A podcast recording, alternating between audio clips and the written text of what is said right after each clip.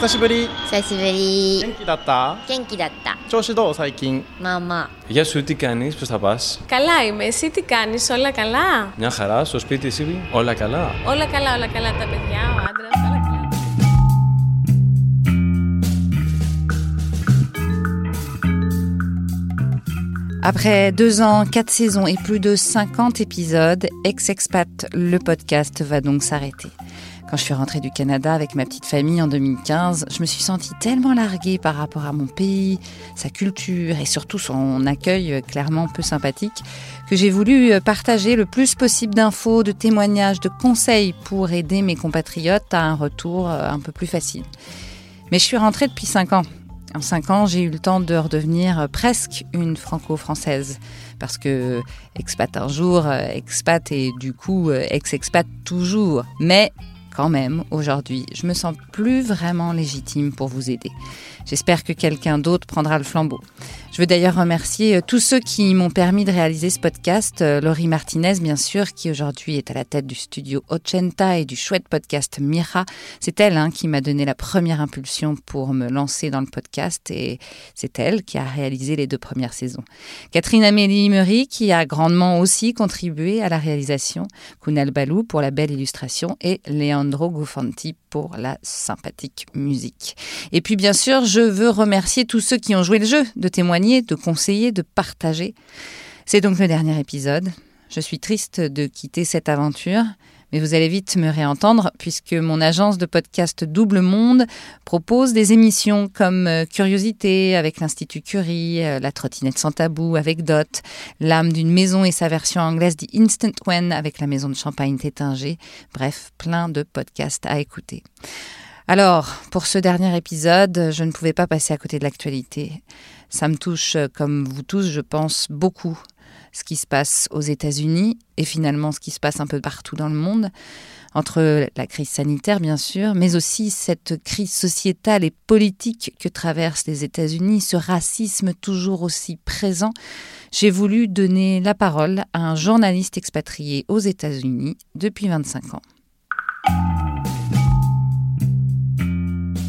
Épisode 12, saison 4, Ramzi Malouki. On le voit depuis des années sur Canal+, couvrir actualités chaudes et cinéma aussi, pour notre plus grand bonheur.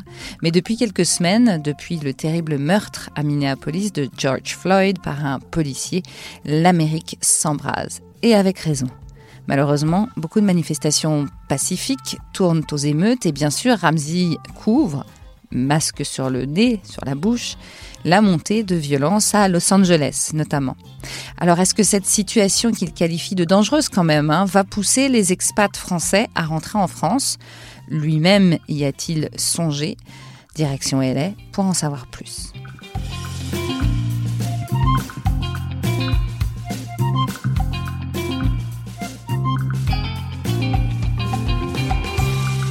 Ramzi Malouki, bonjour.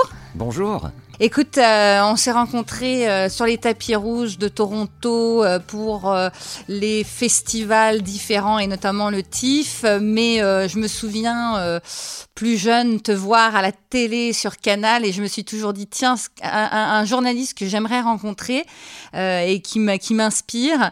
et depuis tout ce temps en fait, tu habites aux États-Unis et en fait un, toi tu es un ancêtre de l'expat quoi presque pour nous.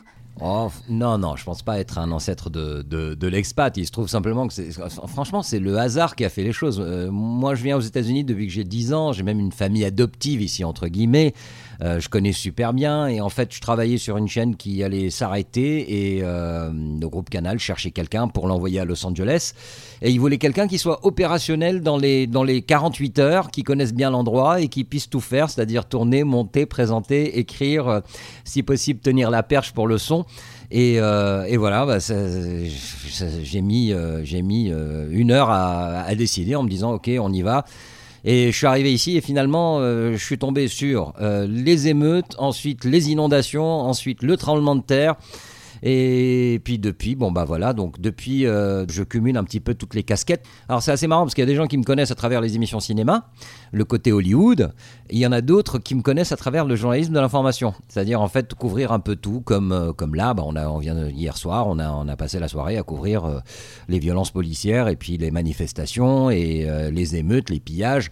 Donc en fait, moi je suis formé pour être journaliste de l'information. Le cinéma, c'est venu parce que Canal m'a envoyé ici et qu'ils m'ont dit, bah il va falloir couvrir le cinéma parce qu'on est aussi une chaîne cinéma. Mais bon. Ça tombait bien, moi je suis un passionné de cinéma, j'ai toujours été passionné de cinéma, donc euh, mais bon, j'approche le cinéma pas du tout comme un critique de film ou comme quelqu'un qui va approcher le cinéma dans une analyse de fond, c'est plus en fait du news. Ouais, je comprends. Alors, ça fait combien de temps du coup que tu habites à Los Angeles? Bah, je crois que ça fait 25 ou 26 ans. Ça, ça passe à une vitesse. Ça passe à une vitesse. La vie en Amérique du Nord, et toi, toi qui as habité à Toronto, tu, tu, tu vas pas me contredire. hein. Je veux dire, c'est incroyable comme les journées passent vite. D'un autre côté, on fait le boulot qu'on aime. Donc, euh, donc on ne s'ennuie pas. Et puis, bon, bah, euh, évidemment, on, voilà, on est tous les deux journalistes. Donc, euh, donc euh, tous les jours, c'est différent. Tous les jours, on découvre des choses. Il y a toujours cette soif du savoir. Il y a toujours cette curiosité. Et, euh, et on a tellement de chance. Moi, moi je me sens privilégié. J'ai toujours voulu faire ça. Et euh, franchement, euh, d'avoir démarré aussi jeune et puis euh, de survivre, parce que parce que c'est ça en fait le mot aujourd'hui.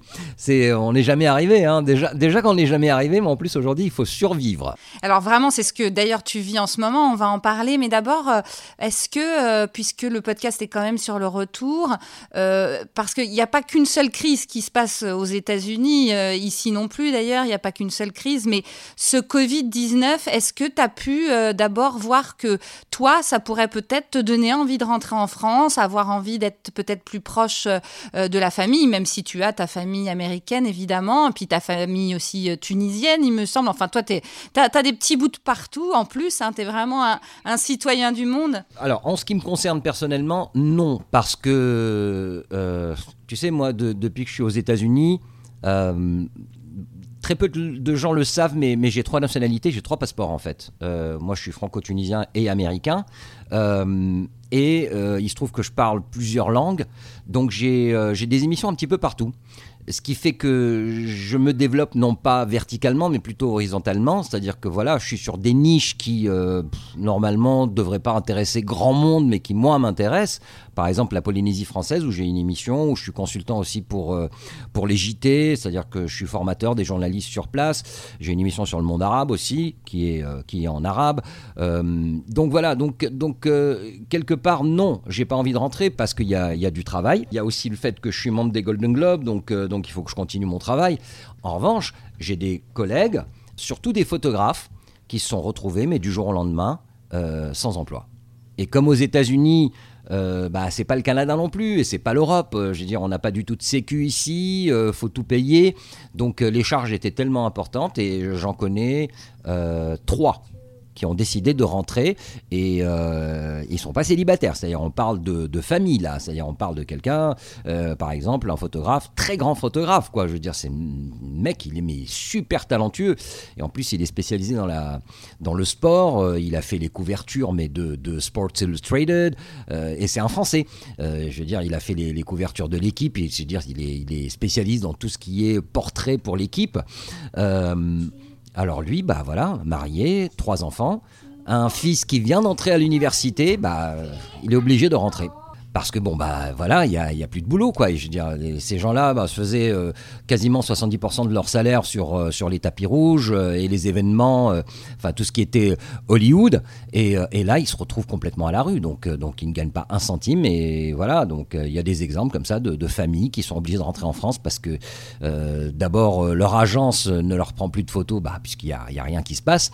Et d'autre part, parce qu'ils n'arrivent plus à, à- finir les fins de mois. Et donc, ils se sont dit, bah, autant rentrer en France, au moins on a la sécu, euh, l'université est gratuite, euh, ici tout est payant, quoi. Et est-ce que les gens qui, qui sont autour de toi, euh, des, gens qui sont obligés de rentrer, t'ont dit on, on sent que la France va bien nous recevoir ou mal nous recevoir, comment on va être accueillis Est-ce qu'ils se font du souci de comment il- il- l'accueil va être fait? Parce que je sais que tu rentres assez souvent en France, mais, mais même quand on rentre souvent, on ne le vit pas de la même manière que de vraiment de rentrer. C'est souvent une deuxième expatriation, ce retour en France. Alors, ce qui est assez intéressant, c'est que euh, les gens qui sont ici et qui travaillent dans, enfin, je veux dire, dans le milieu dans lequel je suis, hein, il y a quasiment personne quasiment personne qui est parisien, ou bien d'une grande ville. C'est des gens qui viennent de province.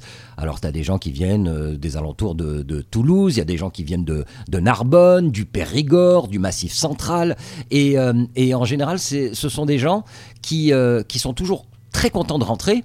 Parce qu'il y a ce côté familial, parce qu'il y a ce côté, j'ai pas envie de dire rural, mais il y a ce côté traditionnel aussi, où ils se retrouvent en famille et où les familles sont soudées. Euh, c'est ce que j'aime aussi. Hein. Et, euh, et non, pas du tout. Il n'y a pas du tout. Est-ce que la France va bien nous accueillir Ou bien euh, il y a les gilets jaunes Ou bien ils font la gueule parce que, ouais, on va rentrer, on va prendre le métro, le RER. Oh là là, ça va être dur. Non, non, non. En général, ces gens-là se disent bon, bah, on rentre. De toute façon, il y a, y a les grands-parents qui sont là. Il y a, y a la tante qui est là. Je veux dire, ils vont s'occuper des enfants. La famille est là. Donc non, j'ai pas du tout, j'ai pas, du tout eu cette impression de soit de réticence, soit de euh, euh, joie extraordinaire de, de, retourner en France. Alors là, on est en plein euh, chaos aux États-Unis. c'est c'est terrible, hein, euh, vu d'ici. euh, évidemment, euh, beaucoup de gens, quelque part, comparent avec les Gilets jaunes, alors qu'au départ, c'est quand même pas du tout la même histoire. Mais c'est vrai que, du coup, il y a des gens qui font des. Enfin, qui cassent tout, qui brûlent, qui. et toi, tu, passes des nuits entières à, suivre ça pour la télé française et pour les autres télés. Comment, comment ça, pour l'instant, tu le vis? Et comment aussi, peut-être là, cette fois, la communauté, euh, parce que je reste encore sur mon sujet hein, de, de- d'Ex-Expat le podcast, est-ce que ça fait peur euh, à, tes, euh, tes, tes compatriotes français qui vivent, qui vivent là? Oui, absolument, puisqu'il y a, y a un forum hein, de, de- de- des Français qui vivent à Los Angeles, et même aux alentours, enfin dans le comté de Los Angeles, et, et les, gens, les gens ont peur. Surtout le dimanche 31 mai, ce qui s'est passé, c'est qu'il y a eu quand même des pillages à Santa Monica, où il y a une importante communauté, française. Moi, je suis plutôt du, côté est de Los Angeles, dans un quartier euh, qui est latino, qui est en train de, de tu sais, ce qu'on appelle la gentrification, c'est-à-dire qu'il y a de plus en plus de gens qui sont en train de s'installer et de, repousser un petit peu les latinos. Mais, euh, mais là, par exemple, ça ne bouge pas. En revanche, j'étais sur Melrose Avenue, et je pense que tout le monde connaît Melrose, là où il y a toutes les boutiques et tout, samedi soir où j'ai couvert, et là, et là c'était chaud. C'était très très chaud même. C'est-à-dire que là, euh, magasins dévalisés, euh, des gens qui couraient partout. Euh, donc. euh, J'avoue que moi j'ai couvert les émeutes de, de, de 92, donc euh, je sais pas comment expliquer ça, mais puis bon, j'ai couvert des conflits aussi avant de venir aux États-Unis. Enfin, je veux dire, j'ai couvert énormément de conflits puisque j'étais reporter sur sur des zones, notamment le, Moyen-Orient, parce que je, parle couramment l'arabe. Mais j'ai l'impression d'une chose, c'est que dans la nuit, je faisais mon duplex euh, et j'écoutais un commentateur qui disait, enfin un analyste qui disait, oui, de toute façon, c'est monté crescendo, mais ça va ça va redescendre. Je ne sais pas si ça va redescendre. C'est ça le problème, c'est que je ne sais pas. Je crois que de toute façon, on la sentait cette cette cocotte minute. On sentait que c'était en train de bouillir. Très franchement, je veux dire, depuis, depuis maintenant 4-5 ans, ça n'arrête pas. Ça n'arrête pas du tout. Et puis, bon, ben, depuis l'arrivée de Trump aussi, euh, enfin, je veux dire, euh, il arrête pas de titiller un petit peu tout le monde à, travers, à travers euh, Twitter. Il arrête pas, enfin, je veux dire.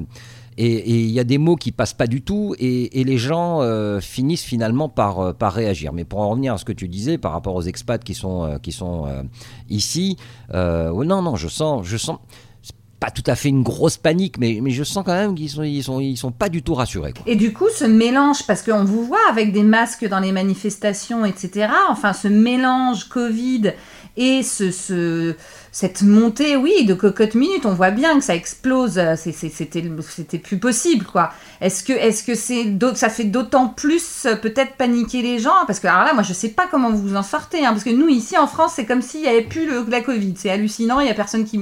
Enfin, plus personne ne met des masques, tout le monde va pique-niquer. Enfin, finalement, on est cool pour une fois et on vous voit en train de vivre ce qu'on a vécu il y a un an. Enfin, c'est assez, euh, c'est impressionnant, je dois dire. C'est marrant parce que je le voyais pas du tout comme ça. C'est vrai que comme tu me le dis, c'est vrai que moi je regarde, je, garde quand même un regard très américain, même si je travaille pour une chaîne de télévision française. C'est-à-dire qu'en fait, c'est assez particulier comme travail. C'est-à-dire qu'on est, on est aux États-Unis, on parle anglais, mais en même temps on s'adresse à la France. Donc il faut aussi jouer la carte de la proximité. Il faut faire en sorte que le téléspectateur français puisse comprendre. Euh, et, donc euh, dans, le storytelling, dans la manière d'approcher, euh, d'approcher l'angle, c'est, c'est un défi. Hein. C'est, c'est pas facile. Hein. C'est pas du tout facile d'être, d'être correspondant, parce qu'il faut vraiment trouver le juste équilibre. Mais euh, c'est marrant ce que tu dis, parce que moi, je le voyais, je, le voyais pas du tout comme ça. Alors, euh, au niveau des masques, j'avoue que là, depuis quelques jours, je vois que ça se... Oh, c'est un Il y a un petit peu de laxisme quand même, hein. mais il n'empêche, on ne rentre pas dans un magasin, on ne rentre pas dans un resto, on rentre pas, euh, on rentre nulle part sans masque. Il y a écrit, hein, je veux dire, euh, no mask, no service. De toute façon, c'est partout, c'est partout pareil. Mais euh, mais mais sinon, au niveau de la distanciation sociale, il y a quelques réflexes. Hier, je faisais mes courses ou avant-hier, je crois. Avant-hier, je faisais mes courses et je rentre au supermarché. Il y avait mon fils qui était avec moi, mon fils aîné. Et voilà, donc on s'approche du rayon légumes, quelqu'un qui passe et puis tout de suite il part sur la droite pour m'éviter. Alors qu'on portait des masques, qu'on portait des. Donc il y a une sorte de réflexe quand même qui est, qui est assez marrant. Euh, Enfin, qui est assez marrant. Mais, euh, mais sinon, non, je, je, je vois qu'il y a un tout petit peu, un tout petit peu de, de, de laxisme. Euh, maintenant, les manifs, c'est vrai que les gens sont pas, enfin, la distanciation. Moi, j'aime pas dire distanciation sociale parce que ça a une connotation un petit peu pé- péjorative. Je préfère dire la distanciation physique. Ouais, tout à fait. Et, euh, et, euh, mais bon, pendant les manifs qu'on a couverts, euh, les gens étaient côte à côte, mais bon, je peux comprendre aussi. Je veux dire, ils, ils sont tellement, ils ont tellement, euh, j'ai pas envie de dire la haine, mais euh, mais euh, mais il y a un ras-le-bol, il y a un ras-le-bol, et, et, et je peux le comprendre, hein, ce ras-le-bol. hein. Et, euh, et ce qui était beau aussi, je change peut-être de sujet, ce qui était beau aussi, c'est de voir aussi les manifestations pacifiques, comme comme à Pacific Park. Il y avait Omar Sy d'ailleurs qui était là, et et Ah. oui, et de voir en fait que qu'il y a même des il y a même des flics qui, euh, qui se mettent un genou à terre euh, symbole de résistance et qui, euh, sont avec les manifestants tu le disais, euh, il faut rester de proximité avec les Français, etc. Et je l'entends bien, hein, c'est fou, ton français a pas pris euh, une ride, j'allais dire, euh, un, anglicisme même presque. Comment, comment on arrive à faire ça? Parce que euh, on, voit beaucoup d'expats revenir, ou même pas revenir d'ailleurs, qui n'arrivent pas à garder le français aussi bon. Tu es quand même, certes, à la télé tous les jours, alors évidemment, il faut que ton français soit bon, mais, mais tu vis aussi avec des Américains toute la journée. Oui, bah ça c'est peut-être le fait d'être polyglotte. Euh, moi j'ai une maman qui était euh, qui était euh, à l'époque on disait hôtesse de l'air, hein, qui était PNC et et qui le week-end nous faisait parler une langue étrangère histoire de, de s'amuser. Donc j'en parle six et, et j'arrive en fait j'arrive à, passer d'une langue à l'autre. Donc je pense que mon cerveau doit travailler de, de, de cette façon. Je pense aussi que que je fais un effort mais surhumain pour justement, justement ne pas faire d'anglicisme. Et, euh, et, et j'essaye, et même avec mes enfants d'ailleurs, je veux dire, avec mes enfants, dès qu'ils font un anglicisme, euh, je veux dire, je les, euh, je- tout de suite, hein, je corrige. euh, même la française. nés- ils- voilà, ils sont nés, et pourtant ils sont nés aux États-Unis, ils ont grandi aux États-Unis. Alors ce qui est assez marrant, c'est qu'avec moi, ils parlent français. Euh, dès qu'on est ensemble, ils parlent français, mais entre eux, ils se parlent en anglais. Mais ce qui est tout à fait normal, parce que bah, c'est leur langue de jeu et que c'est la langue des copains. Donc pour en revenir au français, donc je fais un effort surhumain. D'un autre côté, je suis tout le temps, tout le temps, tout le temps connecté. Là, par exemple, j'ai Qui est allumé euh, sur une grande télé, connecté à, l'appli. Euh, je, je zappe entre les chaînes. Je, je lis beaucoup en français. Je, j'essaie de pas perdre mon français. Et, euh, et, puis, euh, et puis, je fais très attention. Peut-être aussi parce que je ne suis pas né en France. Beaucoup de gens pensent que je suis né en France. En fait, non, je suis pas du tout né en France. En fait, je- je suis né en Tunisie. Euh, même si je suis franco- franco-tunisien, je suis né en Tunisie et, euh, et j'ai grandi en Tunisie. J'étais au lycée français et lorsque je suis arrivé en France après mon bac pour, euh, pour faire des études que j'ai très vite abandonnées pour, pour, la télé, des études de médecine, donc euh, donc euh, c'était la première fois en fait que je vivais en France. Alors que bon, je faisais les allers-retours. hein. Encore une fois, ma mère était PNC, euh, les GP, bah, je veux dire, elle les a, les a bien utilisés et elle a eu raison d'ailleurs parce qu'elle nous a envoyés un petit peu partout dans le monde. Donc non, mais je veux dire, c'est génial. Et voilà, donc ma mère avait fait en sorte que euh, c'était des vacances pas chères pour tout le monde. Et ça nous permettait, nous, de voyager, d'être en plus en immersion, puisqu'on on, on était dans des familles. Et quand tu arrives à Stockholm et que tu es dans, une famille suédoise, que tu parles pas un mot de suédois, je peux te dire que tu apprends vite. Hein. Tu vite.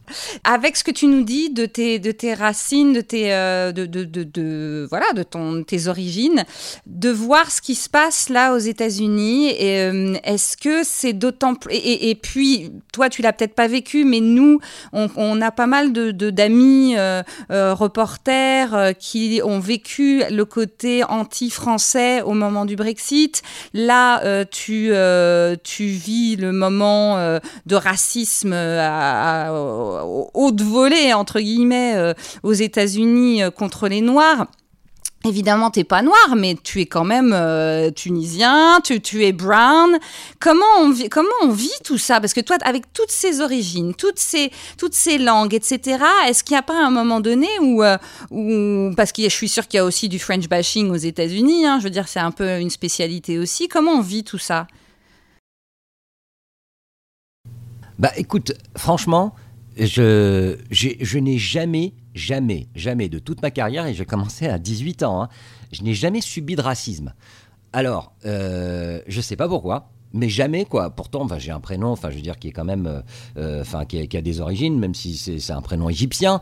Euh, non, alors je sais pas. C'est peut-être le fait de travailler à la télé. euh, ça efface tout. Là aujourd'hui, peut-être le fait de travailler aux États-Unis.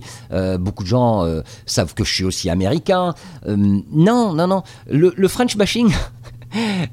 Écoute, à l'époque des, tu te souviens l'époque des Freedom Fries, donc euh, j'étais à Palm Springs euh, au festival de Palm Springs, je me souviens. Festival de Palm Springs, on faisait des plateaux euh, donc dans la rue. Et il y avait quelqu'un qui était au Starbucks, un monsieur d'un certain âge avec sa femme. Et je fais mon plateau donc en français.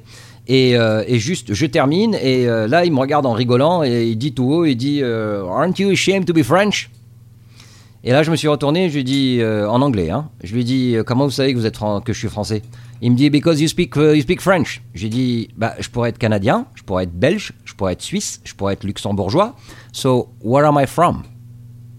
Et là, et là, il a rien dit. J'ai dit I'm asking you, where am I from?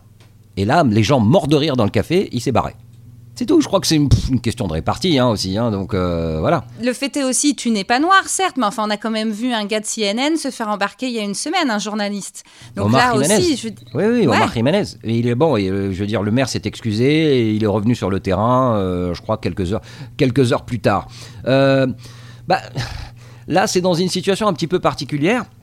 Alors, je ne sais pas du tout ce qui s'est passé. Il faut savoir une chose, c'est que nos cartes de presse, ce sont les flics qui nous les donnent. Euh, en ce qui me concerne, c'est le comté de Los Angeles, donc c'est le shérif, puisque moi, je couvre au-delà de la ville de, de- Los Angeles. Donc, euh, là, justement, je viens d'envoyer le FedEx pour, pour renouveler ma carte de presse. La carte de presse stipule que donc on doit euh, couvrir absolument euh, tout ce qui concerne la police et les pompiers. Euh, donc au- au niveau des breaking news, puisque de toute façon ils vérifient nos reportages, puisqu'on doit leur envoyer les, euh, je crois, six reportages dans les six derniers mois, et euh, respecter en fait toutes les consignes. Autrement dit, quand il y a un périmètre de sécurité, euh, on demande si on peut traverser le ruban jaune, enfin dépasser le ruban jaune ou pas. Euh, là, par exemple, pour les incendies, quand il y avait le couvre-feu et que plutôt, c'était pardon, c'était pas le couvre-feu, c'était en fait toute la région de Malibu était complètement en lockdown, donc en confinement. Ils avaient fermé toutes les routes. On ne pouvait filmer et tourner que si on avait les cartes de presse, soit du LAPD, soit de, du, du shérif. Et donc là, c'était comme une lettre à la poste, ils nous laissaient passer. Je sais pas ce qui s'est passé à Minneapolis. Je pense que tout le monde était un petit peu sur les nerfs. Je trouve que c'est complètement exagéré, si tu veux, d'avoir euh, ciblé euh, euh, Omar Jiménez dans la mesure où son pote était à 50 mètres de lui. Lui, il est blanc, il est aussi de CNN. Et lui, bah, il n'y a rien eu, personne ne l'a embêté. J'ai vu aussi sur Twitter bah, des, journalistes se faire soit pousser, soit recevoir une balle en caoutchouc. J'avoue que moi, j'ai jamais connu ça. J'ai jamais connu ça. Je touche du bois, hein, je veux dire, j'ai jamais connu ça. Là, j'étais à Melrose.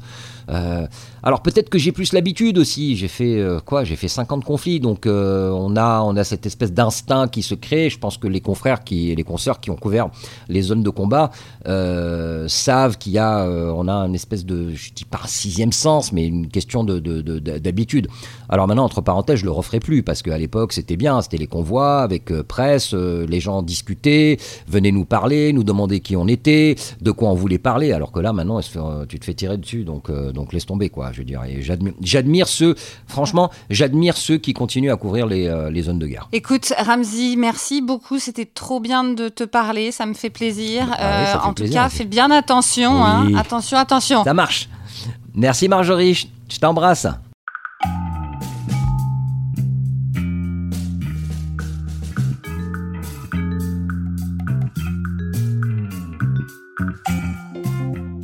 Merci aux milliers d'auditeurs que vous êtes d'avoir suivi Ex-Expat le podcast pendant plus de deux ans. Vous allez vraiment me manquer. N'hésitez pas à continuer d'intervenir sur Facebook, sur Instagram, n'hésitez pas à m'écrire directement si vous voulez. Et bien sûr, euh, rendez-vous pour quelques hors-séries, hein. je pense que je ne pourrai pas m'en empêcher. Allez, see you soon.